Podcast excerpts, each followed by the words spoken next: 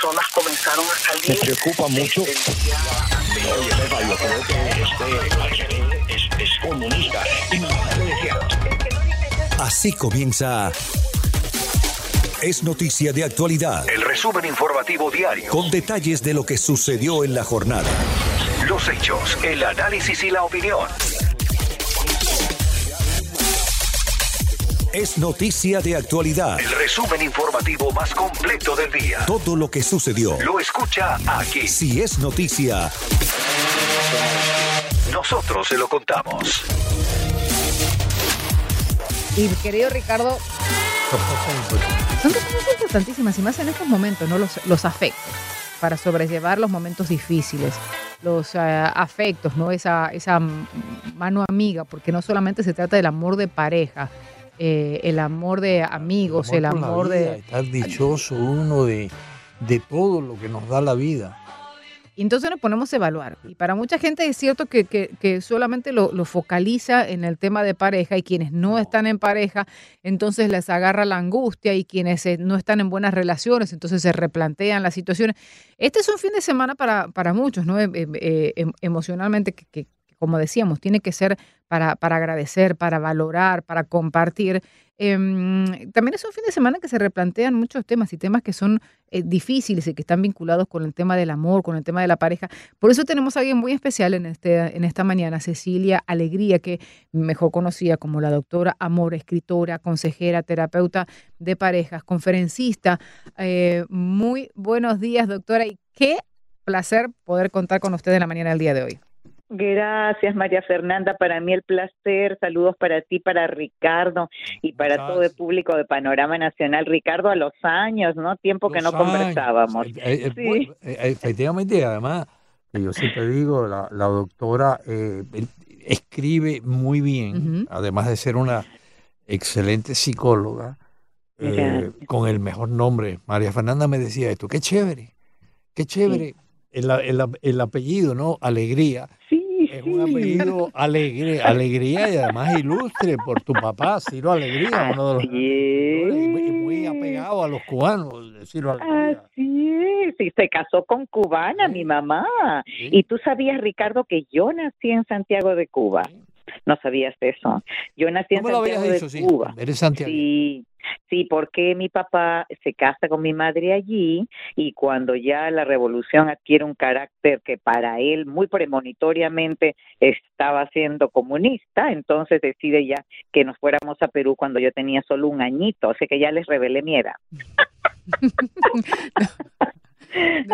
Doctora, ¿y cuántas veces no hablamos del tema de las de, de las relaciones? Y justo usted mencionaba, ¿no? Eh, estas relaciones eh, que son eh, in- interculturales eh, y tienen que compatibilizar muchas de las veces las, las costumbres de, de sus propias raíces. Y aquí en, en Miami, principalmente en el sur de la Florida, eso es, eso es muy común, ¿no?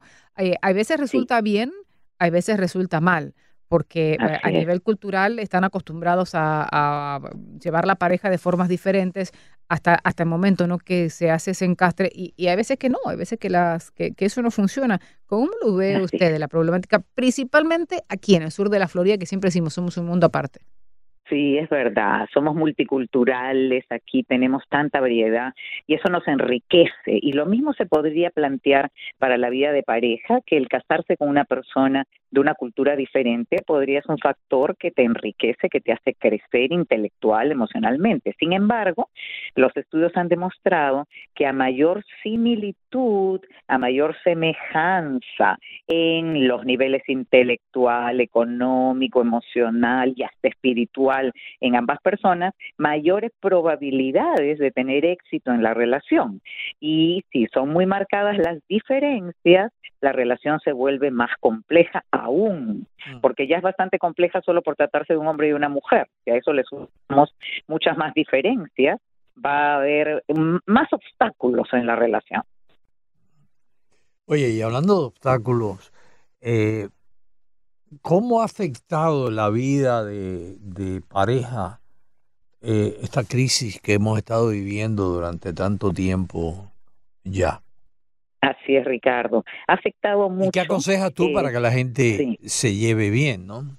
Exacto, yo creo que la mayor parte de la gente, vamos a calcular un 60%, se ha, visto perjudicada su relación a partir del criterio básico de permanecer en una casa con la misma persona durante tantas horas del día, cosa que no se hacía antes porque salir del hogar para trabajar siempre da un respiro a la relación. La, las personas no entienden que la relación de pareja no significa 24 horas del día, todo el día, toda la noche con una sola persona al lado y para arriba y para abajo, no, porque entonces se pierde la característica básica de una relación saludable, que es nos unimos, pero seguimos teniendo nuestros espacios y nuestra individualidad. Y entonces, cuando cada quien tiene su territorio, vamos a decir, cada quien se va a trabajar a donde deba trabajar, pues lógicamente que al regresar, regresan con ganas de compartir lo que les sucedió en el día, se han extrañado, entre comillas, y ahora pues pueden convivir de una manera más pacífica. En cambio, si están todo el tiempo juntos,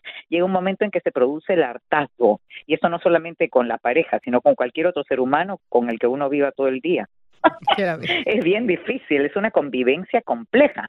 Entonces, el primer consejo es sobrellevar todas aquellas cositas que la otra persona hace o dice que nos desagradan, practicando un tip que yo les digo a las parejas que se van a casar, que por favor lo pongan como uno de los primeros. No se ofendan fácilmente. Si la persona no se ofende fácilmente, está librándose de muchas batallas que no valen la pena eh, tomar en cuenta o considerar. Claro, eh, pero, pero en eso de tener que compartir mucho tiempo, doctora, también hace que salgan y que salten ¿no? E, errores que tal vez en la distancia no se ven porque, porque ambos están ocupados, porque se la pasan dedicándole mucho más tiempo al trabajo que a la casa, porque también este, se pasan dedicándole más responsabilidad, más tiempo, responsabilidad fuera de la casa que las de adentro.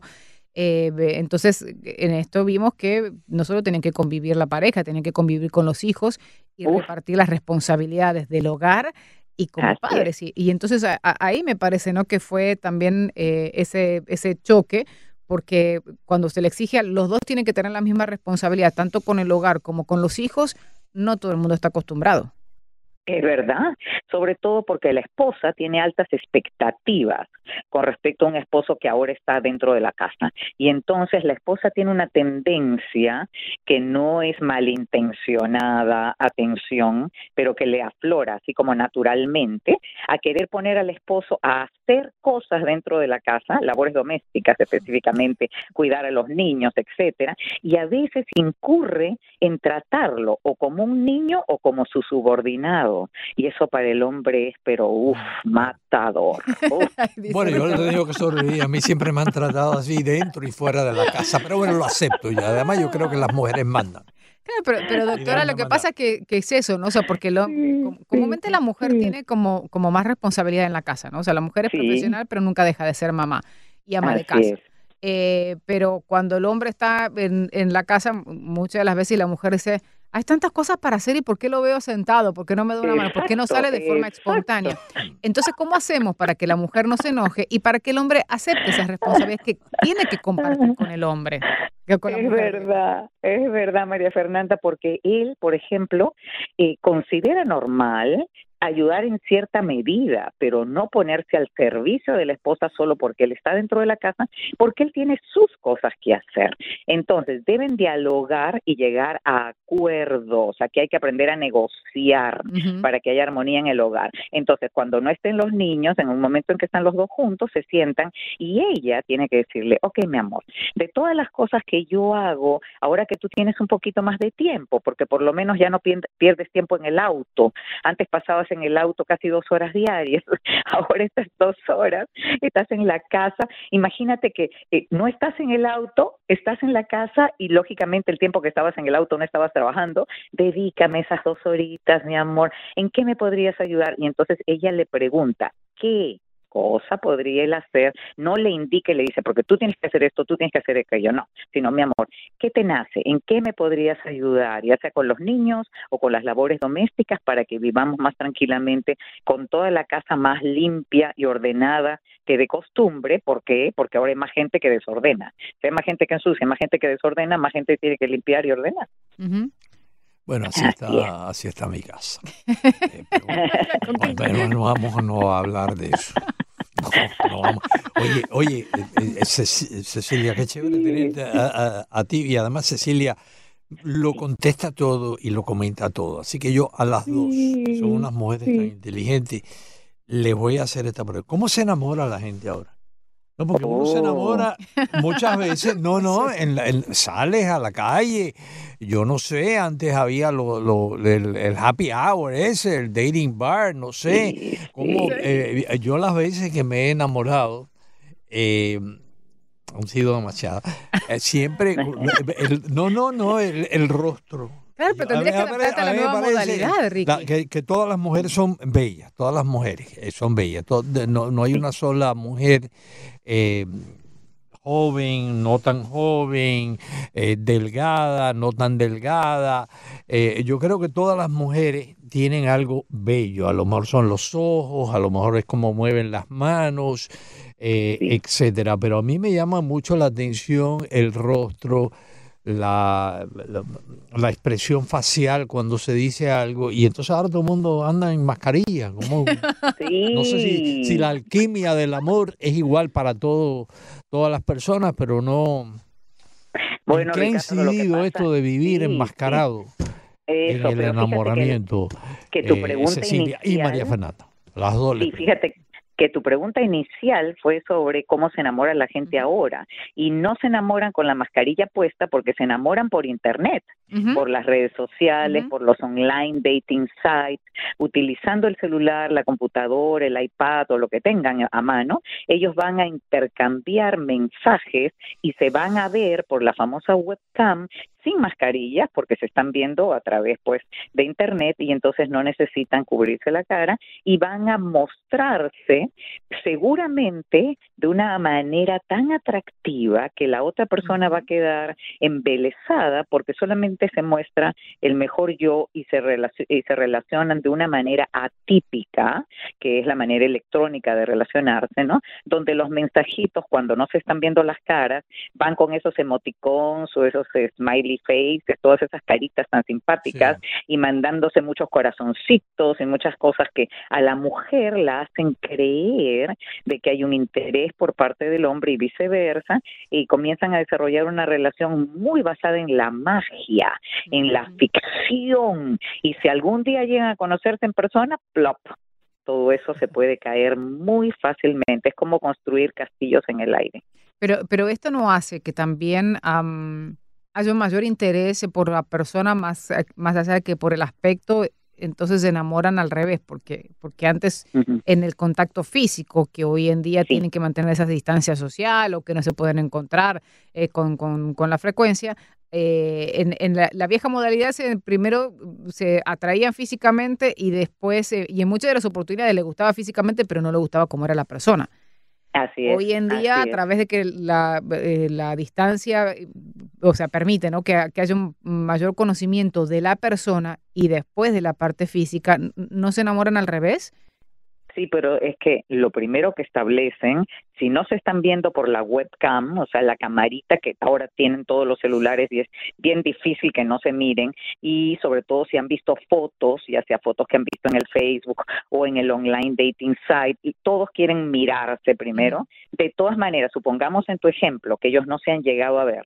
Imaginemos que todo ha sido Sí. por escrito y mandándose corazoncitos y lo que mencionamos antes, y luego se van a encontrar finalmente un día y resulta que cuando ya se encuentran y se sientan a tomar el café y se están mirando, dicen qué decepción tan grande, esto no es lo que yo imaginé y ni siquiera se va a producir la química que supuestamente tenían online, porque la química online es totalmente diferente a la química que, como decía Ricardo, se establecía antes con dos personas que podían tocarse levemente, por ejemplo, ella le tocaba levemente a él el brazo o el hombro y él le mandaba esa mirada matadora y comenzaban a sentir esa química que solo se da cara a cara, inclusive hasta el olor de la persona importa, ¿no es cierto, Ricardo? A mí me importa todo. Me encanta Sí, la cara de Ricardo, porque no, se- no me- yo me lo imagino recordando momentos cuando Sí, le miro la cara a como las Ricardo. arepas de Julio César. el equivalente eh, romántico del cúpido de las arepas de Julio César eh, Cama. Le estaba mirando la cara No, no, a no. Ricardo y era como estar No, me- eh, no, "Mira eh, lo es que me ya te acuerdo". digo, mm, eh, Cecilia eh, sabe describir muy bien las cosas, eh, eh, etcétera. Y, y- y es muy simpático lo, lo que dice. Yo estaba pensando eso. Yo no he incursionado en la cosa esa del romance vía internet, ¿no? Pero estaba pensando, ¿tú ¿sabes lo, que- lo a lo mejor me funciona? Que no me funciona en persona. Si me busco la aplicación esa, ustedes vieron el video ese del abogado que estaba en un juicio y le dio mal a una tecla. Y entonces hablaba como un gato. A lo mejor eso me funciona. Sí, es muy complicado. Ese sistema es muy complicado. Por ejemplo, estas aplicaciones que como Tinder, voy a mencionarla porque es la número uno, ¿no es cierto? Le hacen creer a la gente que esas fotos que ven ahí son verdaderas. Es una total estafa. Yo ya hice mi estudio porque tengo dos libros sobre el famoso online dating. Y en este último estudio que estoy realizando específicamente sobre Tinder, para lo cual me reviso cientos de perfiles al día, yo he llegado a un cálculo que de cada 10 perfiles en Tinder, seis son falsos Wow. de estafadores que se ponen detrás de una supuesta foto que han robado, lógicamente, y luego establecen un contacto y sacan a esa persona, a la mujer generalmente, porque eh, son hombres que son la mayor parte de ellos de Lagos, Nigeria. Hasta la nacionalidad les tengo, ya les ya los he identificado. Y entonces, ¿qué resulta? Le dicen a la dama, tú sabes que yo estoy lejos por esto de la pandemia, me acaban de asaltar y se robaron todo y no tengo, y yo quiero ir a verte, pero ¿cómo ir a, voy a ir a verte si no tengo nada? Por favor, envíame por Western Union ¿En 500 mil dólares y ahí. Caen redonditos. Caramba, que caigan. Yo promuevo la imaginación, la creatividad. Hagan cosas locas inclusive, ¿ah? Si para eso Dios les ha dado la imaginación. Y también los invito a visitar mi página web, ladoctoramor.com, donde van a encontrar numerosos videos y artículos con muchas sugerencias en ladoctoramor.com, donde también está el libro del que hablamos, El poder del amor ágape, cómo restaurar tu matrimonio después de una infidelidad. Quédense pegaditos con actualidad Cecilia, un radio. abrazo fuerte. Un fuerte Gracias, un abrazo para los dos. Nueva directiva que hay del Miami Day, lo que ha estado pasando ha afectado a nivel incluso internacional Llegó el 2021 y con nuevos retos que enfrentar.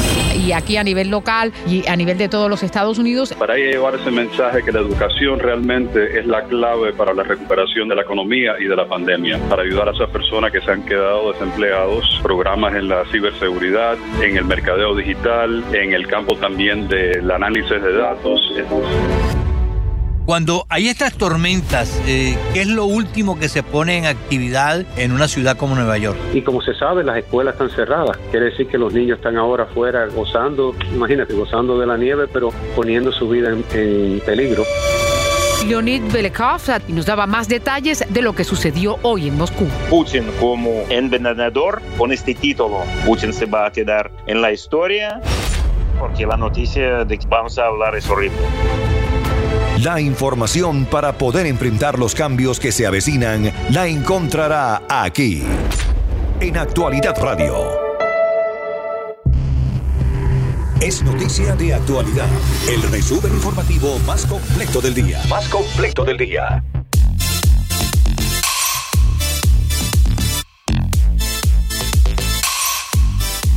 Avanza en Tallahassee varias de las propuestas de legislativas que nos afectarán mucho en el sur de Florida y en el resto del estado y conversamos sobre ellas con la senadora Annette Tadeo en Actualidad Radio.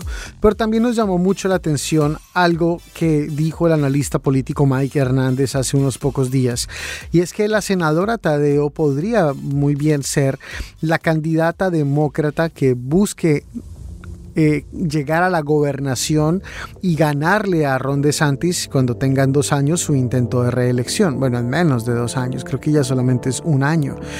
Pero, ¿qué tanto está en el panorama de la senadora Tadeo exactamente esto? ¿Y cuál es la posibilidad que tiene de convertirse en una voz de los demócratas en todo el estado? Hablamos con ella también sobre esto en Actualidad Radio. Senadora, muy buenos días. Gracias por estar con nosotros en Actualidad Radio. Muy buenos días, Juan Camilo y Roberto, desde Tallahassee. y sabemos, senadora, que eh, ha seguido usted muy de cerca algunos de los temas más importantes de la legislatura. Yo quería comenzar por una propuesta que ha llamado mucho la atención y de la que usted también se refirió recientemente, y es la HB1, que se tramita en la Cámara de Representantes, eh, la opuesta a la que usted se encuentra, pero que ha sido muy polémica. Algunos han dicho que ha sido una propuesta que podría limitar la libertad de expresión de la gente en cuanto no querrán poder manifestarse por el miedo a las represalias si una manifestación se torna violenta. Hablamos con el representante Juan Fernández Barquín y él nos explicó que no había ningún inconveniente en este sentido, que solamente deberían temer las personas que van a hacer una manifestación pensando causar desmanes o romper cosas y que eh, todavía podría cambiarse, nos dijo eh, otro representante, en la acepción de esta ley que buscaría responsabilizar civilmente a las municipalidades. ¿Cómo ve usted esta ley en particular? obviamente sí, ya definitivamente he hablado de esto con ustedes eh, eh, y con muchos otros medios. Esto es pues bien preocupante y problemático desde el sentido de que a mí me parece que es inconstitucional. Después de todos nosotros en este país tenemos el derecho a eh, protestar y de la manera que está escrita eh, realmente es una manera de decir no se va a poder salir a protestar, no eh, al revés le da un incentivo al, a los oficiales locales, eh, ya sea del condado o de cada ciudad, a no dar los permisos por, por el problema de que van a tener la responsabilidad. Fuera de eso, según ellos, una protesta es tres personas o más. O sea, es simplemente, o sea, algo que, que nunca se ha visto. Fuera de eso, lo de poder atropellar a las personas con su carro, si usted simplemente dice que usted se sentía en peligro, eh, es, es, darle permiso a, a, una persona que a lo mejor no esté bien, muy bien de la cabeza o personas con mucho odio eh, y, y, y, personas pues que realmente no están pensando correctamente, pero les estamos dando licencia para matar.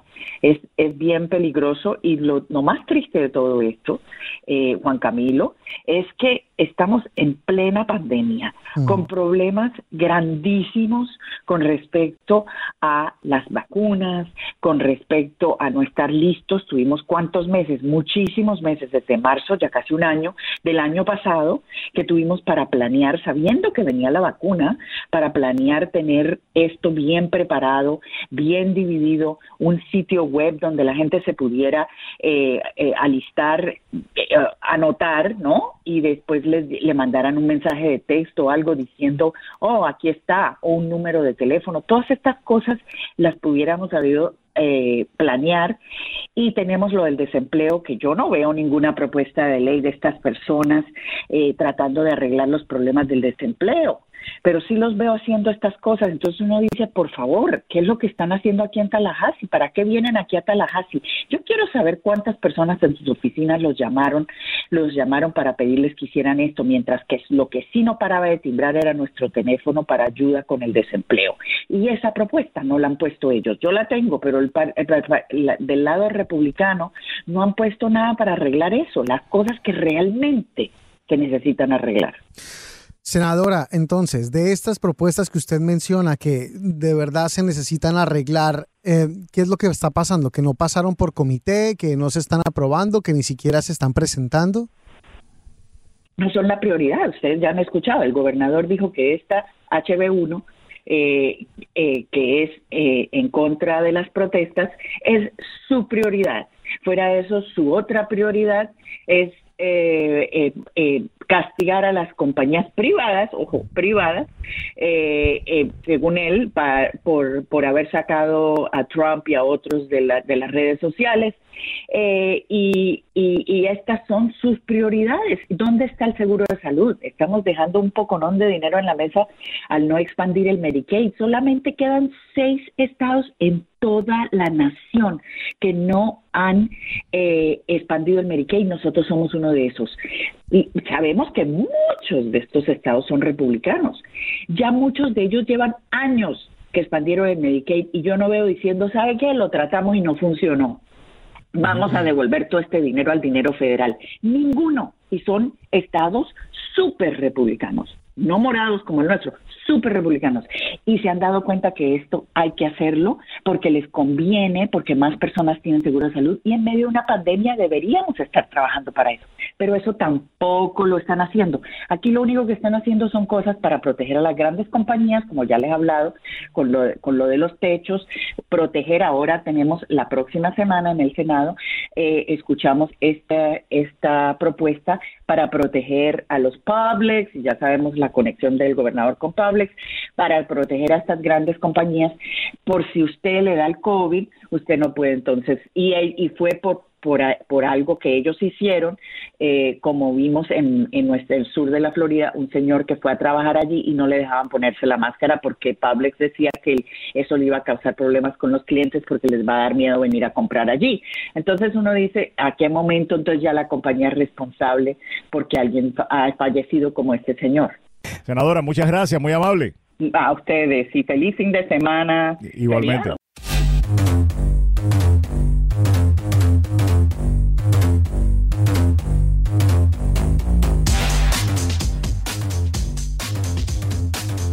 Si se perdió, es noticia de actualidad. Puede escuchar nuestro podcast a través de todas sus plataformas en actualidadradio.com. En actualidadradio.com.